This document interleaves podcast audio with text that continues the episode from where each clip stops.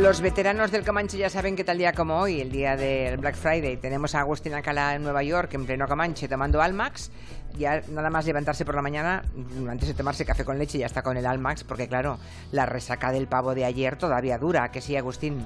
La verdad es que sí, buenos días, son casi buenas tardes, porque mira, son las aquí las 11 y, 13 minutos. Y prepararos, Julia, porque os tengo varias expresiones en inglés para celebrar el Happy Black Friday. ¿Ah, sí? aunque Sí, aunque pueda sorprender a Nuria, que lo está esperando todo el año, ya no es lo que ya no es lo que era. Ah, ¿no? Es más. No.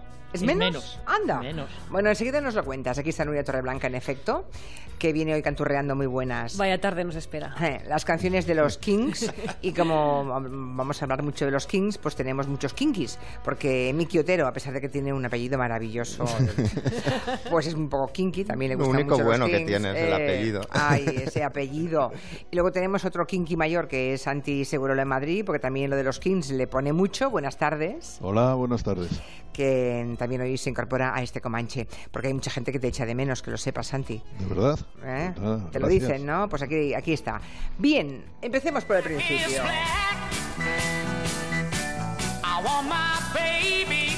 ¿Cómo tienes la tarjeta de crédito, Agustín, entonces, con el Black Friday? Y hemos hablado Pues- mucho ya aquí en la primera hora. Y mm, hay un poco de todo, ¿eh? Hay gente que está muy, mm, iba a decir de culo, no sé, no es fe- no, no, queda bonito, ¿no? Mm. Con- no, está de espaldas al al Black Friday, que vive de espaldas a esa realidad y otros que se dejan arrastrar. Y dices que en Estados Unidos va de baja. Mira, primero, escuchar las expresiones en inglés tan bonitas que os tengo para, para, para hoy. Mira, after the stuffing comes the shopping. Es decir, eh, después de hartarte de, de- de- de pavo y de comerte todo, hay que irse de compras. Otra, Julia, que a ti te va a encantar para A esos ver. días en los que vienes a la Quinta Avenida y te, y, y- y- y te compras todo. Mira, BOGO. B-O-G-O. BOGO, que quiere decir buy one, get one. O lo que es lo mismo, compra de una cosa y te llevas otra gratis. Imagínate tú cuando tú te vas a la Quinta Avenida y le dices así al, al, a la señ- al señor de la tienda, dice, ¿Is this BOGO? Yo creo que en la quinta, en la quinta avenida, en la vida he encontrado que me den dos por, la por el precio de uno, ¿eh? Nunca. pero, a- a- pero todos nuestros oyentes que es lo es, ¿Is this BOGO? Y entonces el tío a ver qué te contesta, te pueden echar, porque claro, como tú dices, ahí, ahí no se regala ¿Qué me nada. has llamado? ¿No? Te dicen. ¿Qué me has llamado? ¿Qué me han Sí. llamado? Otra que tengo, el Turkey Five. El Turkey Five quiere decir los cinco días que van entre el jueves de Thanksgiving y el Cyber Monday de- del lunes. Y para terminar, algo para los padres. El pork, P-O-R-G, porque el pork es un animalito que no hace más que hablar. a- vamos, no, no para de hablar. Es de la serie La Guerra de las Galaxias y es el regalo, el juguete más de moda en este momento para, para los niños norteamericanos. El pork. Es bastante feo, la verdad, pero habla constantemente. Y os decía lo del Black Friday. La verdad es que aquí el Black Friday, siendo tan importante, ya hay muchas tiendas, por supuesto Amazon, Target, Walmart, que llevan desde principio de este mes ofreciendo rebajas. Se calcula que 164 millones de estadounidenses, incluida mi mujer que acaba de llegar, pero que se ha ido al mall a las 6 de la mañana, a las 6 de la mañana, se han gastado o se van a gastar en estas fiestas 682 mil millones de dólares. Pero fíjate por dónde, Julia. ¿Qué- ¿Has dicho 115 682 mil millones de dólares? Millones de dólares en esta Pero si es casi el. PIB español. Pues claro, 682.000. Pero cuidado, hay una cosa importante. De esos 164 millones que van a comprar algo, unos 105 115 millones lo van a hacer eh, en la red, online.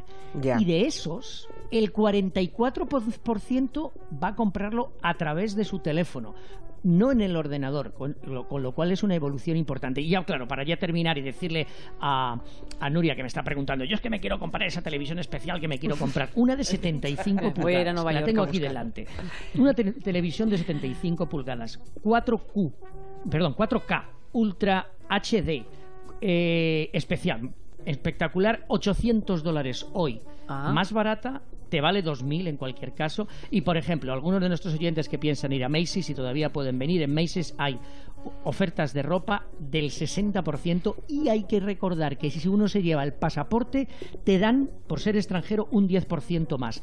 Y eh, para seleccionar los días. Yo no sé si eso eh, sucederá en España o, no.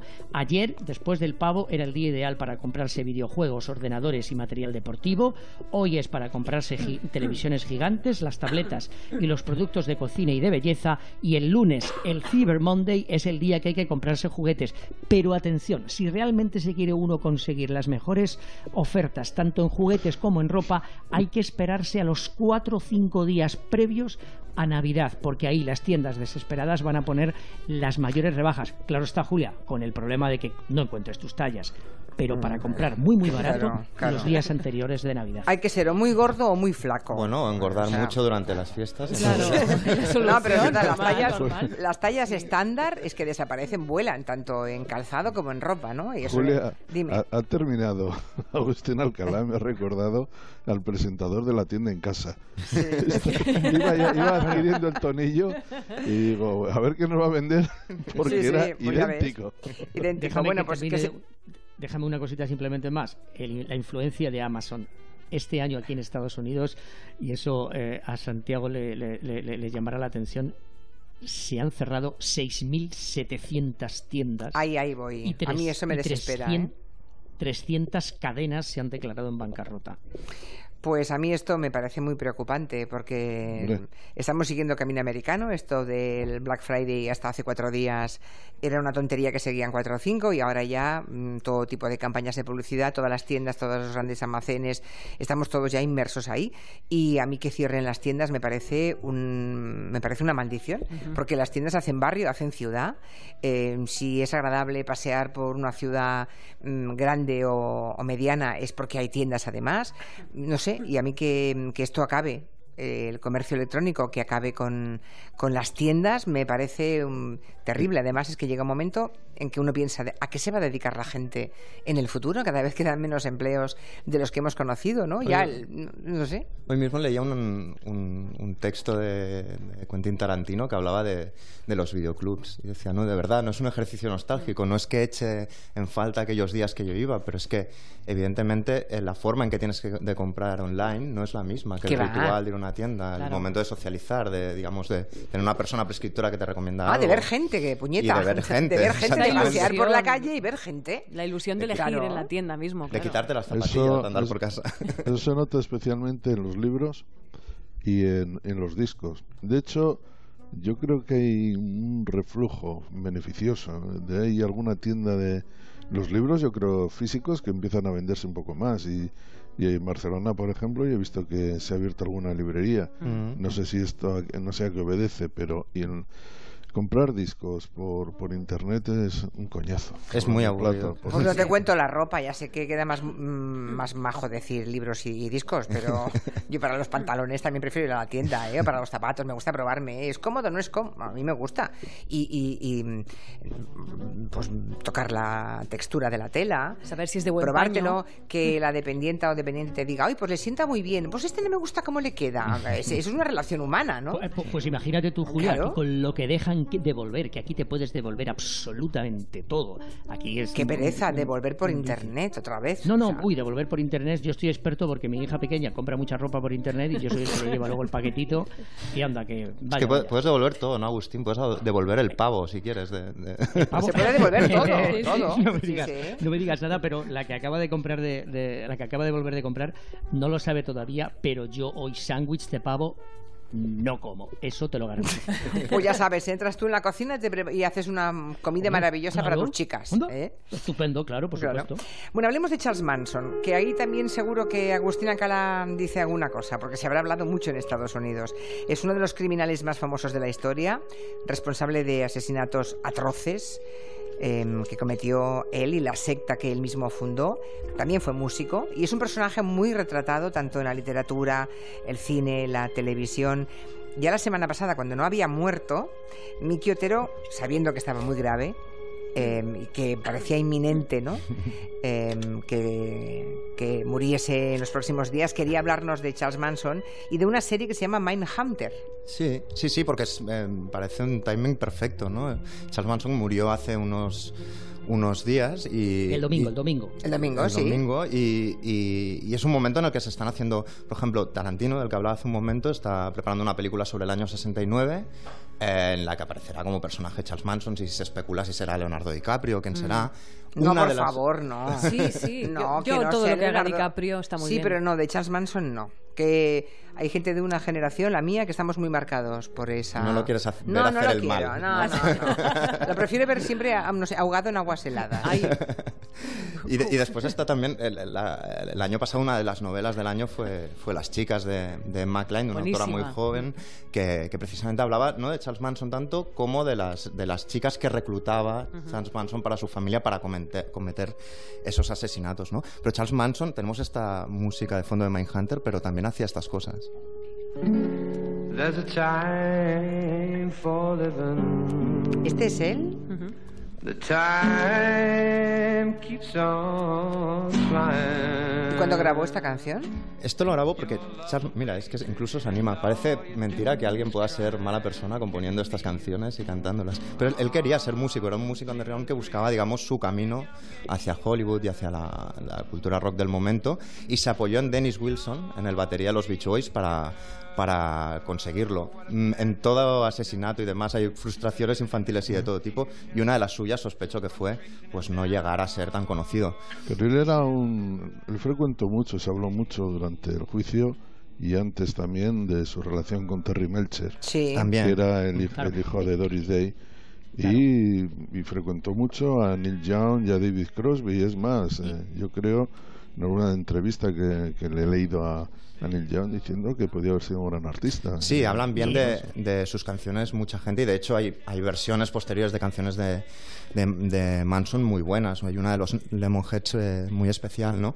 Pero bueno, su obsesión por la música podía acabar o, o, digamos con él convertido en una especie de Neil Young un poco más oscuro o como acabó, que digamos obsesionado por una canción de los Beatles, por Helter Skelter, acabó cometiendo estos asesinatos atroces de los que hablabas, Julia, eh, en la mansión de Cielo Drive de, de la esposa de Roman Polanski, donde se cargó a cinco personas y con la sangre eh, garabateó la fachada en unos crímenes horrendos. Yo creo que ese primer crimen, claro, yo era muy, muy pequeñita, era una niña, ¿no?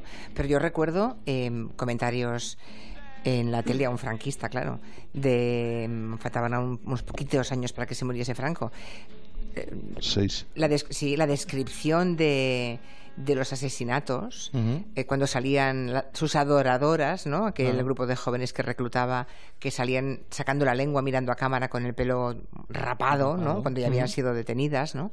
Y, y- y a mí me quedó la imagen de un tipo que había abierto la barriga de una pobre chica embarazada, que era eh, Sharon Tate, y le había arrancado el feto. Estaba embarazada de ocho meses. Sí, sí. Y esa imagen nunca he podido quitármela de la cabeza. Yo tenía entonces nueve años y nunca he podido quitármela de la cabeza. Sí, sí. Mira, él como Es tal, él como tal no cometió los crímenes. Él lo que hizo fue eh, Bueno. eh, en, en el primero, en el primero repartió los cuchillos, digamos, a sus seguidores, a las tres mujeres y a otro, a otro joven que, que hizo. Y Como eh, habéis estado hablando de Terry Melcher. Terry Melcher vivía en esa casa, en el, en el 150 de Cielo Drive, en Los Ángeles, y parece que era el primer objetivo. No se sabe muy bien si le quería matar o si ya Manson sabía que no vivía allí, pero que dijo que como era una casa lujosa de las montañas de Los Ángeles, debería sí, de, de vivir alguien rico. Y entonces Sí. es cuando se encontró con eh, Sharon Tate, a la que una de las mujeres que le mató, efectivamente, escogió con su dedo le pasó por encima la sangre y es cuando puso la en el, en el refrigerador la palabra pigs, la palabra cerdos. Los cuatro, a los cinco que mataron allí, les dieron 102 puñaladas y a Sharon Tate, Julia, 19. Sí, sí. Y además lo, lo que significa, digamos, este, este crimen, ¿no? Que siempre se sitúa, digamos, eh, este crimen como el fin del- de la inocencia o de la ingenuidad Mm. de, de los años del hipismo y de la contracultura, ¿no? Que esto siempre se explica Es y verdad, es es, bastante, verdad, es un sí. punto de inflexión Sí. bastante importante junto con el concierto de, Ah, de Altamont, Altamont, ¿no? claro. Pero queríamos hablar precisamente de esta conjunción extraña, que es esta serie en la que suena esta canción.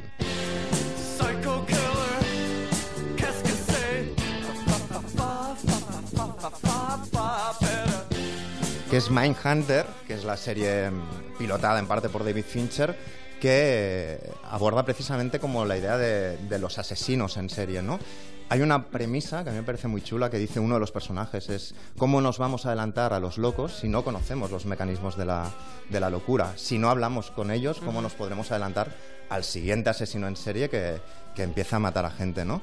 Y es una serie muy interesante porque plantea una especie de Sherlock Holmes y Watson en el año 77, en los años de resaca del, del hipismo, que va precisamente haciéndole entrevistas a los asesinos en series eh, más célebres de, de- de la época, ¿no? Y hay uno de ellos, Ed Kemper, que, que es el típico asesino cultivado que habla de, de, digamos, de sus asesinatos como de su obra, lo entiende como una vocación, un tipo que ya desde cuando tenía ocho años mató a los primeros gatos, luego a los abuelos, luego a su madre, Sí, sí. y luego no contento con eso, fue a un campus y empezó a matar a universitarias, ¿no?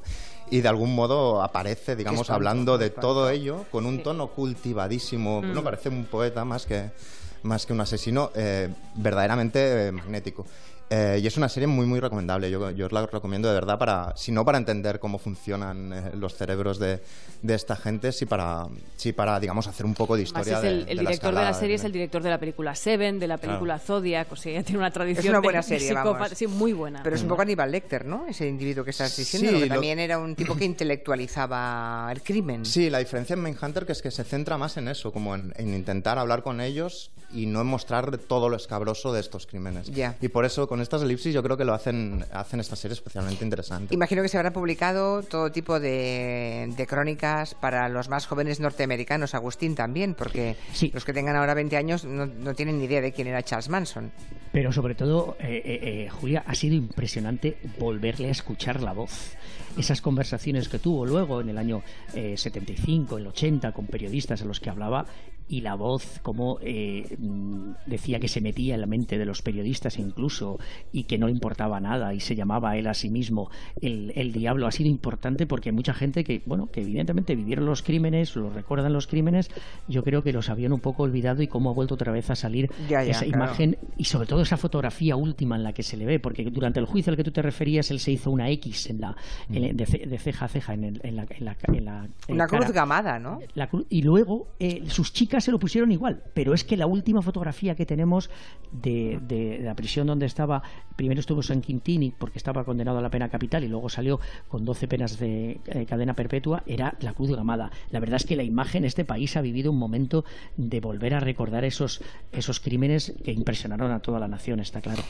Bueno, cambiamos de tercio. Venga, tenemos aquí un libro de los Kings sobre la mesa y mm, enseguida vamos sobre ellos. Quintanilla me dice, un momentito, un par de minutitos. Bueno, vale, vale, enseguida vamos con ellos.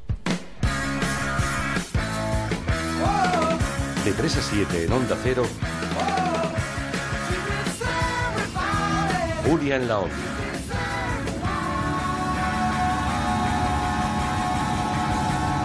Julia Otero. Ahora llévate un Skoda equipado con una tele de 49 pulgadas, ese smartphone que querías o unos esquís, una consola para tus hijos, porque en el Black Friday de Skoda te llevarás el coche con la mejor calidad-precio y además un cheque regalo de Amazon.es de hasta 800 euros para comprarte lo que tú quieras. Oferta hasta el 30 de noviembre. Ver aplicación de condiciones en skoda.es. No esperes al Black Friday para tener lo que más te gusta.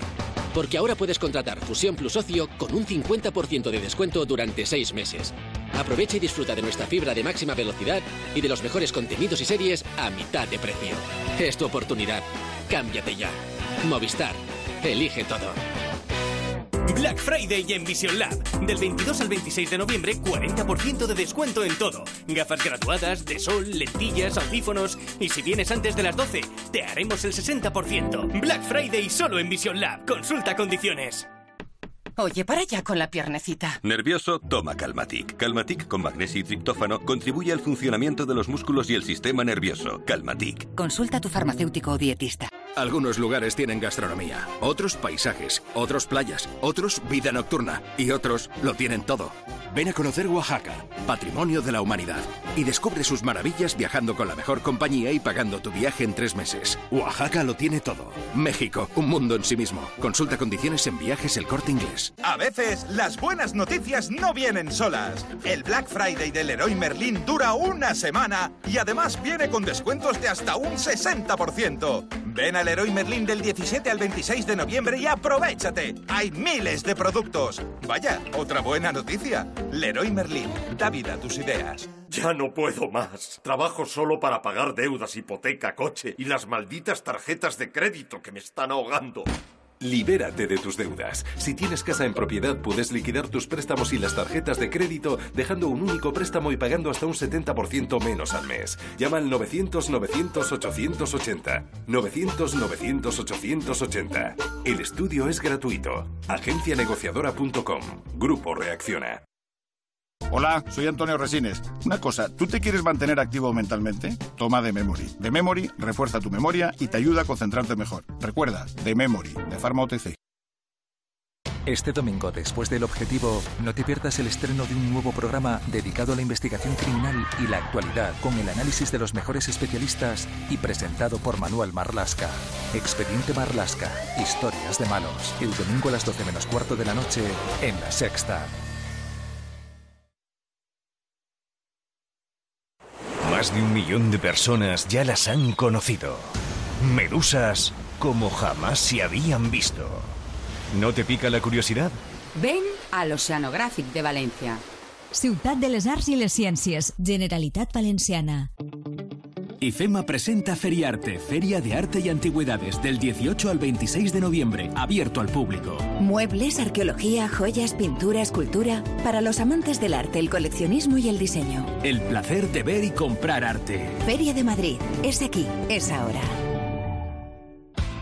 Todas las ventajas y los mejores precios en el Black Friday de Muebles a Dama. Compruébalo tú mismo visitando su tienda en General Ricardo 190, Metro o Porto, y disfruta de unos descuentos salvajes. Muebles a Dama, una oportunidad que no puedes perderte. Infórmate en mueblesadama.com.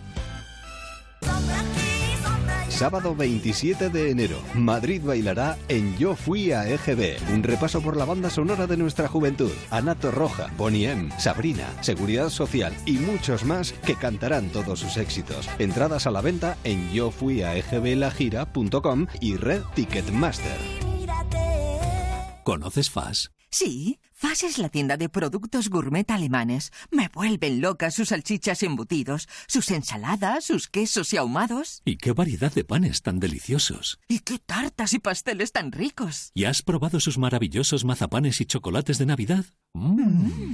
Esta Navidad, disfrute con FAS. Estamos en la calle Rodríguez Marín 84, a dos minutos del Santiago Bernabéu. Electrocasión, número uno en ventas de electrodomésticos baratos. Televisor LED Philips 32 pulgadas, alta definición, USB grabador por tan solo 179 euros. Los precios de Electrocasión te van a dar subidón. Ven a comprobarlo. Electrocasión, corre que se acaban.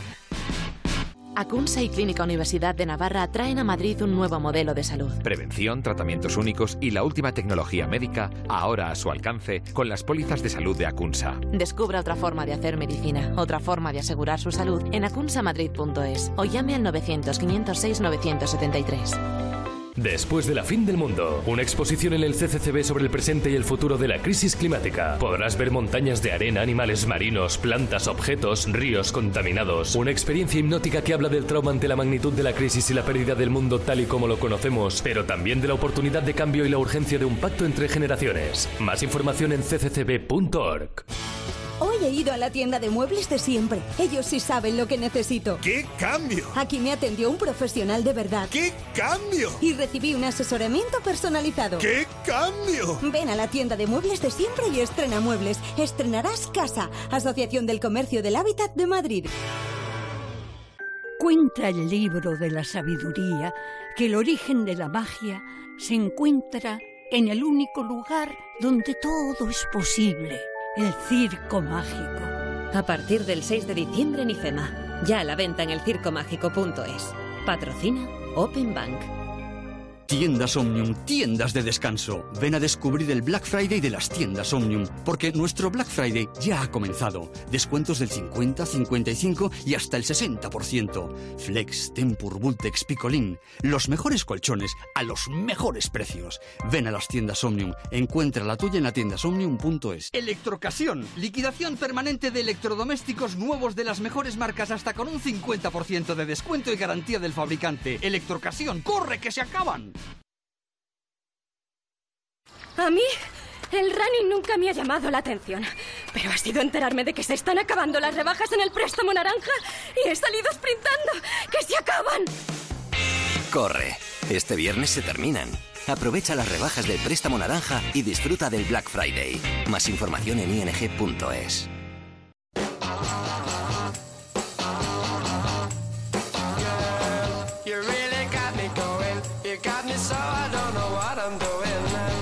Estamos en el territorio Comanche, son las 5 y 38 minutos, una hora menos en Canarias, y que tenemos el libro de los Kings sobre la mesa y, bueno, pues todos pendientes para hablar de él, porque es una música y un grupo muy querido por buena parte de, de los comancheros, ¿no? Un clásico, sí, sí. Se llama Atardecer en Waterloo, una biografía muy bien escrita, documentada, que han escrito Manuel Recio y Iñaki García, con una presentación de lujo del mismísimo Dave Davis, uno de los Kings, con prólogo del Gran Wyoming, discografía comentada por Luis Lapuente y que edita la editorial Silex, y que nos habla pues toda la historia de los Kings, es que es fascinante, la infancia de estos dos hermanos que se llevaban, bueno, vamos a decir que regular a lo largo de la historia, Ray Davis y Dave Davis, los Kings que junto a Pete Quaife y Mick Avery fueron teloneros de los Beatles cuando estaban empezando, después de pasar una infancia en que la familia, la familia de los Davis tenían un piano familiar, una desgracia que es una de las hermanas que, que murió, pero una familia muy donde la presencia de mujeres era muy muy importante, las hermanas, las tías, la madre, o sea, eran estaban muy realmente muy influidos por eso, ¿no? Ocho Eh, hermanas, ¿eh?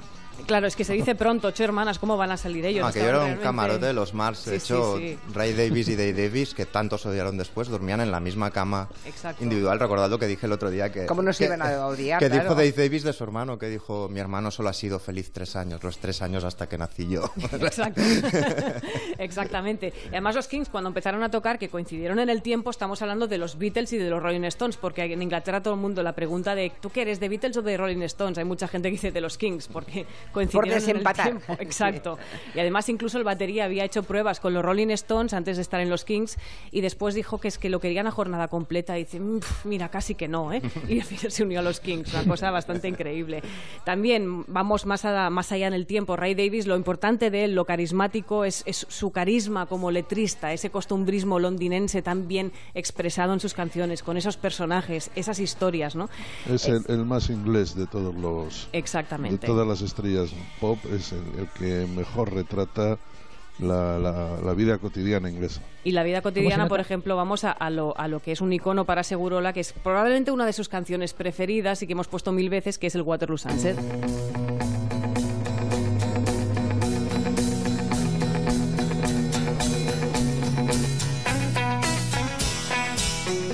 O lo que es lo mismo, la historia de Terry y Julie, los eternos amantes que quedaban en el puente de Waterloo para cruzarlo, para sentirse a salvo, que no es el himno oficial de Londres, pero casi Debería. para nosotros lo es.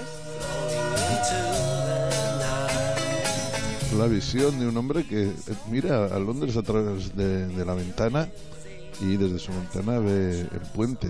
El puente de Y Waterloo. ve, y ve cómo va la estación de Waterloo y cómo va cruzando la gente. Y siempre suele ver a Terry y a Julie, ¿no? Que dicen, ¿Os habéis bueno, es cuenta cómo Nuria, cómo Nuria se ha esforzado? Porque de verdad que parece que le gustan mucho los Kings, ¿eh? a todos, a todos nosotros. Es que le gustan, es que le gustan. claro que me gustan, cómo Es no. que son los mejores. A ver, dejar que tiene muchas versiones. Vamos Venga, a escucharlas ejemplo, todas. Esta canción, por ejemplo, es una de las más versionadas porque es una de las preferidas por todo el mundo, por ejemplo, del cantante Damon Albarn de Blur. Dirty old river, must you keep rolling, Y de aquí quien está tocando la guitarra es el mismo Ray Davis, en un momento que ni el mismísimo Damon Albarn se podía creer. Y escuchemos a otro grandísimo. Otra versión, va. De David Bowie.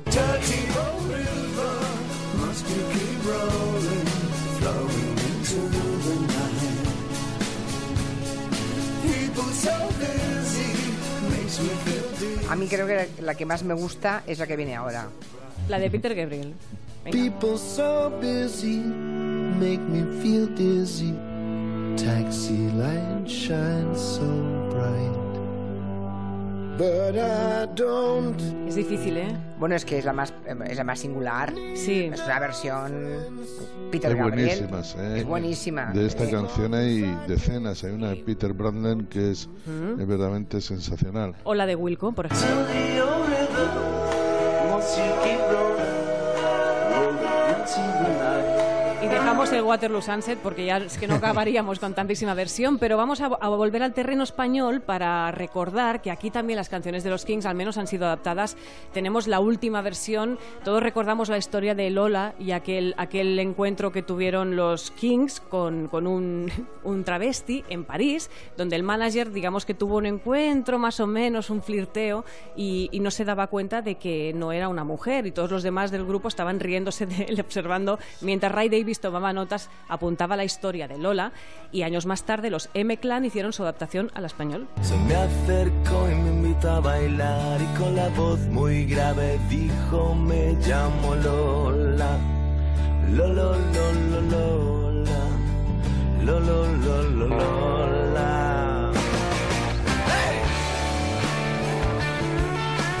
Es buenísima, pero tengo que dejar espacio aquí a mis compañeros porque si no me matarán. Miki Otero también tiene su canción preferida A de ver, los ¿cuál, Kings. ¿cuál es la tuya? de Yo, los te- Kings? yo tengo la, mi canción favorita del minuto en el que me lo preguntó Nuria, porque cada cinco minutos diría, diría otra. Pero en el momento en el que me lo preguntó, escogí una que, que, digamos tiene un efecto pavloviano en mí, o sea, se me humedecen los ojos, o sea, lagrimales Niágara, eh, que empieza con un sonido de avión que se titula This Time Tomorrow.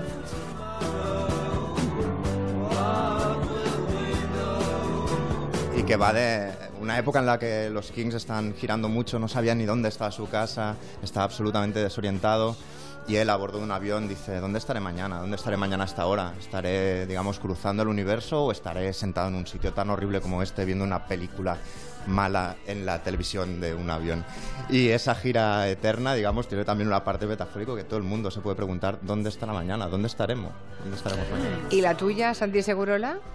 La mía es una canción maravillosa de un disco del 71 que pasó prácticamente inadvertido, que es um, Maswell Hillbillies, y la canción es Oklahoma USA. Y es una canción maravillosa donde recrea la Inglaterra de los 50 y sobre todo los sueños de su hermano Rossi.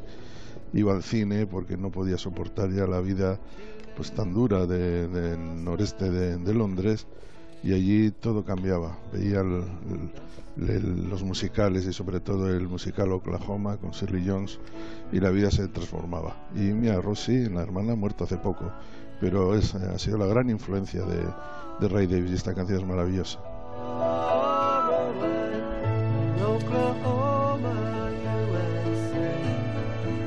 Hablando de cosas recomendables, creo que Santi Segurola ha visto una serie documental que mm, se basa en, en la guerra de Vietnam. Ah, la intuyes. La intuyo por toda De la guerra de Vietnam. A lo mejor lo ha visto Agustín Alcalá, no lo Eh, sé. nueve, nueve, nueve capítulos absolutamente maravillosos ¿Ah, la sí? PBS, desde luego. ¿El Vietnam Uy, War? Qué maravilla. Yo sé Oh, que estaba, estaba por estrenarse en España, eh, Movistar, eh, y la verdad es la, la serie de Ken Barnes, que es el gran documentalista de nuestro tiempo. Son diez capítulos, eh, ¿has visto nueve, Agustín? Y- No, yo creo que yo aquí me, no sé si a lo mejor son vamos yo yo he visto nueve yo creo No, no, que diez, debe bueno, faltar uno, por lo visto.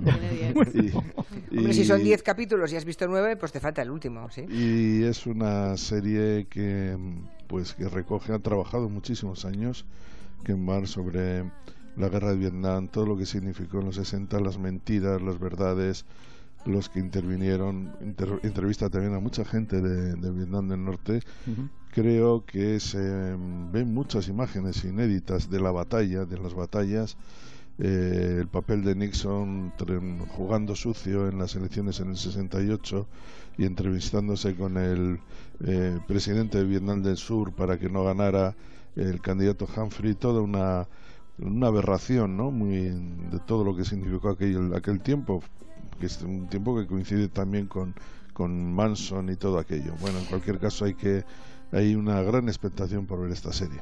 Oye, que dice aquí una oyente, Amandine, que hoy tenemos una tarde un poco gafapastera. Que nos lo hagamos mirar, que estamos un poco redichos y gafapasteros. Bueno, quedáis avisados, ¿eh? Bueno, si quiere Pues la, list- la playlist de Messi se la podemos poner. No la de también. Messi, no, pero por ejemplo podemos hablarle de Compay Segundo.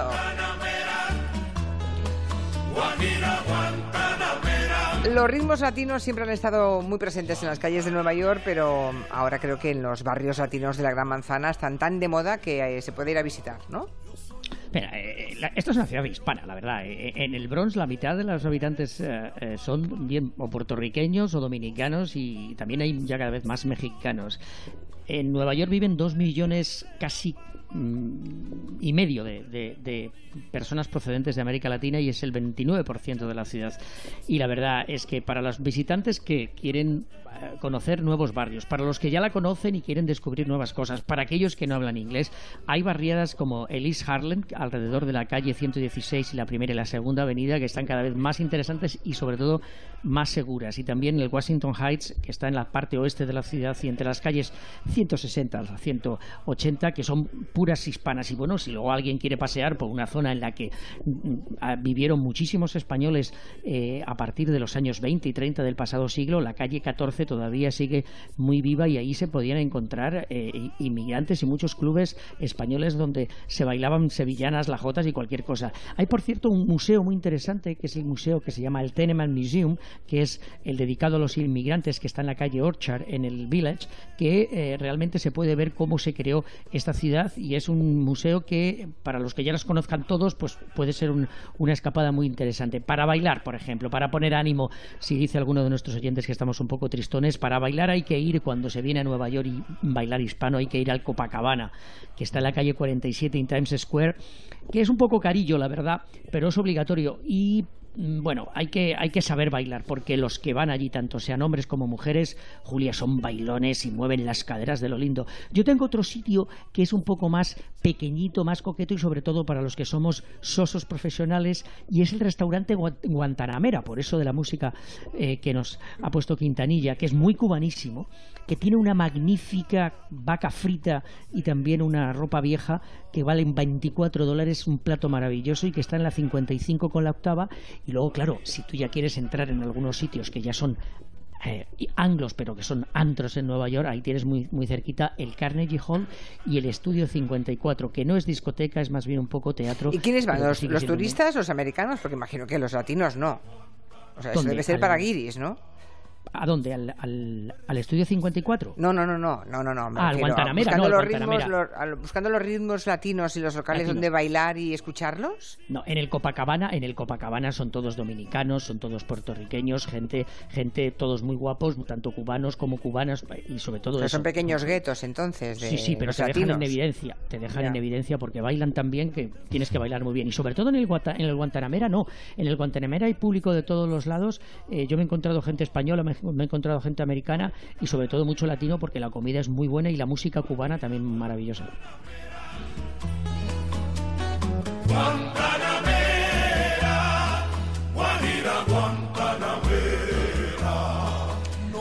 Nos quedan 10 minutos de Comanche y como cada semana Endesa nos va a acercar al mundo de la cultura con lo que llamamos la energía de la cultura, ¿no? Las entradas y más y la posibilidad de vivir una experiencia única, porque los y más significan eso, que de paso que usted entra y busca entradas para determinados mm, espectáculos o actos culturales de todo tipo, pues puede encontrarse un plus, un y más. A ver dónde dónde vamos hoy. Sí, nos lo facilitan de esa y entradas y más. Nos van a llevar al teatro, te meten en los camerinos para que pues, puedas hablar con los actores y de hecho vivir una experiencia única que no habías podido vivir hasta ahora. Tú vas a ver una obra de teatro, pero de repente te dicen no. Además pasas, además conoces a los actores entre bambalinas. Eso es increíble y eso lo consiguen los y más de Endesa y entradas y más.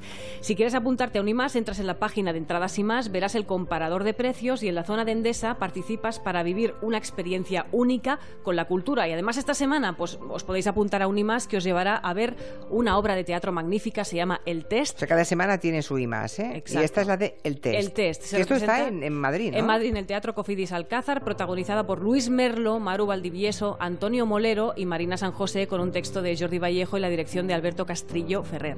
Creo que el argumento mm, es el de un matrimonio que tiene problemas económicos. Eh, y que accede a realizar un test de personalidad facilitado por una amiga psicóloga y su pareja, ¿no? Y en el test les plantea una pregunta teórica. A ver qué diríais vosotros, ¿eh? El test es, ¿aceptaríais cobrar 100.000 euros de repente o podríais esperar 10 años para multiplicar esa cifra y tener entonces un millón de euros? Es brutal, ¿eh? Le, le- ¿Qué le he visto esta pregunta. Y de hecho ahora hay, hay- juegos, un juego de cartas que, que consiste en esto, preguntas como esta exactamente. Y yo como soy muy hipocondríaco y muy aprensivo, creo que los cogería ahora y... Por si te mueres el año que viene. es que creo que es más inteligente eso, ¿eh? Porque 10 años, ¿quién los ha visto eso? Bueno, esta pregunta es la que en la función del test pues desata una tormenta, ¿no? En la relación de las, de las, dos, de las dos parejas. ¿Qué, qué responderías tú, Nuria? ¿100.000 ahora o un millón dentro de Yo 10 años? Hoy diría como Miki, hoy diría esto, mañana quizá me lo pensaría un poco más, pero yo creo que sí, que diría que hoy. Yo creo que Pues depende fíjate, de... Julia. ¿Y tú, Agustín? Julia, fíjate que hay análisis psicológicos y hay económicos en las universidades norteamericanas. Precisamente las cantidades son distintas, varían, pero si quieres realmente ahorrar y ganar dinero, hay que esperar. Claro. Yo creo que dependerá- dependería un poco de, de tus necesidades ahora mismo en el presente, ¿no? Si ahora estás muy apurado, oiga, yo cojo los 100.000. Si puedes vivir bien y más o menos... Porque con 100.000 euros, en según qué ciudades no te compras nada, ni siquiera una, una vivienda, ¿no? Ya. En otras sí, pero luego Madrid y Barcelona, no. Y dice, bueno, si no me va a sacar de pobre ahora, pues, pues me Exacto. espero un poquito. Hombre, son 10 años, sí.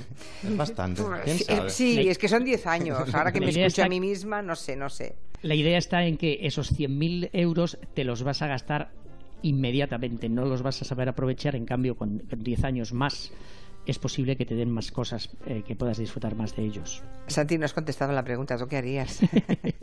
Yo preguntaría de dónde procede ese dinero. Pero bueno.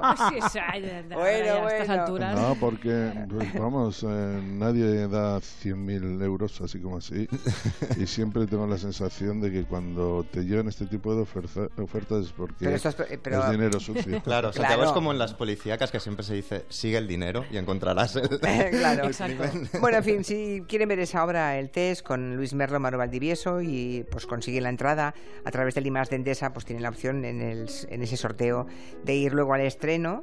Es esa experiencia, ese plus de experiencia y pueden ir después a los camerinos para charlar con los actores. Bien, hablemos un poquito de fútbol y del Athletic de Bilbao, que ahora es cuando toda la audiencia de, del Comanche ya está pensando en Santi Segurola y dice, uy, esto va a ser un tema de Santi Segurola. Pues no, es de Miki Otero.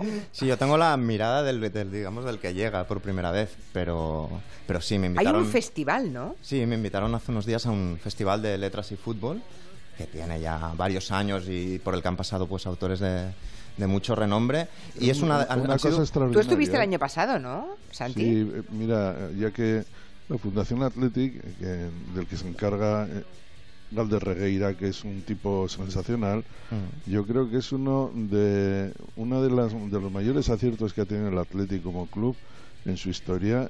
Tiene una trascendencia enorme y sobre todo tiene un vínculo con la gente maravilloso. Yo creo que hay que hacer un homenaje a Galder Regueira por todo esto que está diciendo Miki, por todo lo que va a decir. Totalmente, de hecho es una de esas, han sido un par de días que me- te reconcilian con la idea del fútbol, del fútbol. Uno se deprime un poco cuando se entera que Neymar a veces se ata las botas para que las cámaras lo enfoquen y cobrar derechos de imagen, etcétera. No me y digas. viviendo, viviendo, digamos, y hablando con determinada Oh, gente, un club como, como el Atleti te reconcilias absolutamente lo que decía Santiago. Hay un montón de programas que, que ellos realizan pues con, con, eh, personas en riesgo de exclusión eh, social o con eh, eh, intelectuales, partidos, y ves cómo, cómo está implicado todo el club, exestrellas del club, entrenadores de, de filiales, y de qué modo se crea, digamos, lo más bonito de todo, una especie de comunidad eh, que arropa, digamos, una- ideas, digamos, valiosas, más allá del resultado final de un partido, ¿no? Ha Y habido ga- debates buenísimos allí, ¿eh? Villoro, Ujú. Eduardo Galeano, Enrique González. Pamies. Se han estrenado ¿Con quién películas. debatiste tú el año pasado, Santi? No, yo no debatí, me llevaron para ¿Iba- hablar. ¿Ibas tú solo? Ah, no sé por qué hablar- pensaba que para- habías ido con, con No, alguien. Se había estrenado una película sobre Stanley Matthews, el mítico jugador inglés que jugó hasta los 50 años y que tuvo un papel importante también en el fútbol en Sudáfrica, con todo lo que eso significaba en los años 70-80. Y Walter me invitó, acudí encantado. Y la verdad es que eh, ojalá todos los clubes tuvieran este tipo de ideas y sobre todo que el Athletic no lo pierda, Totalmente. que lo mantenga. Es algo muy especial y de hecho Galder, del que habla Santiago, ha, ha editado un libro muy recientemente, Hijos del Fútbol, eh, que se parece un poco a un libro que me gusta mucho, Fiebre en las gradas, de Nick Horby, donde Nick Horby habla de la pasión por el fútbol como una enfermedad, como un caso clínico. Alguien no puede ser sano que tú estés hablando con alguien y de repente tengas la cabeza en una volea que un delantero dio hace 35 años. Ese es Santi Segurola. sí, sí. Pero Galder, Galder lo lleva a algo todavía más bonito, ¿no? A la paternidad, relaciona fútbol y paternidad. La primera vez que él ve a su hijo pateando un balón por el pasillo de su casa y se ve reflejado en él y a partir de ahí empieza una reflexión sobre qué valores le quiere pasar a su hijo, qué puede aprender de, de su hijo y por extensión, digamos, enseñanzas que se pueden extraer del, del Pues fútbol. eh, desde luego es una parte muy romántica del fútbol, ¿eh? Sí, Nada que ver con lo que No, no, leo yo en las crónicas del día a no, día, ¿eh? más que romántica es para mucha gente, para los chicos sobre todo, ese vínculo del fútbol con el padre o con el abuelo, que es este el caso del libro Galder Reira, eso te, te permanece toda la vida y de una forma absolutamente indestructible. Sí, sí, es verdad. De hecho, Galder sabe lo que hace porque me regaló una camiseta del Atleti para mi hijo de cinco meses, con su nombre y todo. Y yo siempre se lo digo, todo- todos los hijos de escritores de los próximos 20 años van a ser forofos del Atleti por tu, por Claro, tu labor. Claro, porque todos acabáis yendo allí, ¿no? Eso está bien. Bueno, por cierto, que nos ha dejado mm, esta semana, y creo que no le hemos dedicado ni un minuto, uno de los fundadores de ECDC, y creo que merecía un recuerdo del Comanche Nuria. Sí, se nos ha ido Malcolm Young a los 64 años por una demencia senil y, y bueno, es una tristísima noticia. Es uno de los grandes, un grandísimo guitarrista del rock, guitarra rítmica, porque todos tenemos en la cabeza a Angus Young con el pantalón corto, la corbata y haciendo el solo con, con la Gibson SG, pero ahí está la Gretsch de Malcolm y lo importante que ha sido, sobre todo, digo yo ahora que muchísima gente de Leganés recordó a Malcolm Young, ya que el 22 de marzo del año 2000 estuvo ahí con, junto a Angus eh, inaugurando la famosa calle ACDC de Leganés, esa placa que todo el mundo robaba. Todos recordamos esa escena, ¿no? Y, y es, bueno, una noticia muy triste, pero aquí, aquí el amigo Otero tiene además la ventaja de haber entrevistado a los ACDC y tiene un gran ¿Ah, sí? recuerdo de. Sí, a mí me mandó el, el diario El País, me mandó a, a Düsseldorf, nada menos, a entrevistarlos durante un cuarto de hora. Y, y llegué en el peor momento. Eh, ¿Por qué? Porque un día antes eh, se había dado a conocer que el batería Phil Root estaba en Nueva Zelanda detenido por contratar un sicario.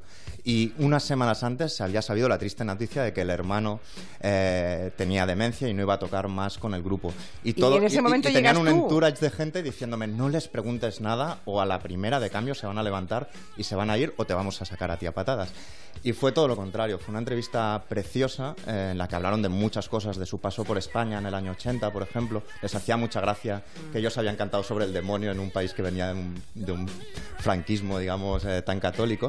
Pero acabó muy bien la entrevista porque me explicó precisamente, ellos estaban presentando un disco y que les constaba que el hermano que finalmente ha fallecido había escuchado ese disco y aunque ya estaba con la demencia y no se enteraba mucho, se había pasado durante todas las canciones con una sonrisa en la boca y que eso, digamos, ya les valía. Aunque no, me decía Angus que aunque no volviera a hablar con él, con esto ya se dabas por satisfecho. Bueno, y- no te echaron a patadas, ¿no? No, no, que va. Ah, está bien. Bueno, y Bueno, ha muerto David Cassidy también. También. También. Nos echa el reloj, no nada más. Gracias a Santi, Agustín, Miki, Nuria. Adiós. Hasta aquí el Adiós. Comanche. A la vuelta, el gabinete sentimental. Son las